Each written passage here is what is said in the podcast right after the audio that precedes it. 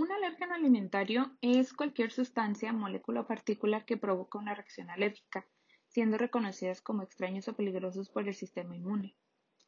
Dentro de los distintos tipos de alérgenos alimentarios se destacan las altramuces, mueces, cacahuates, crustáceos, dióxido de azufre, frutos de cáscara, gluten,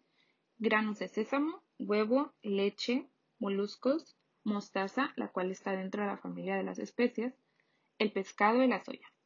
Algunas de las características principales de estos alérgenos alimentarios son que activan los linfocitos T de clase 2,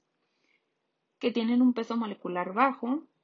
eh, también pueden romper barreras físico-químicas de inmunidad y reaccionan según la preparación del alimento. Los panalérgenos son epítopes que se han mantenido en el reino vegetal y animal, los cuales pueden provocar una reacción alérgica sin estar relacionados entre sí. Un epítope es la parte de un antígeno que es reconocido por el sistema inmune como un patógeno invasor, lo cual va a provocar una respuesta inmune. Dentro de lo que es la reactividad cruzada, esto ocurre cuando dos moléculas comparten características similares, por más pequeñas que éstas sean,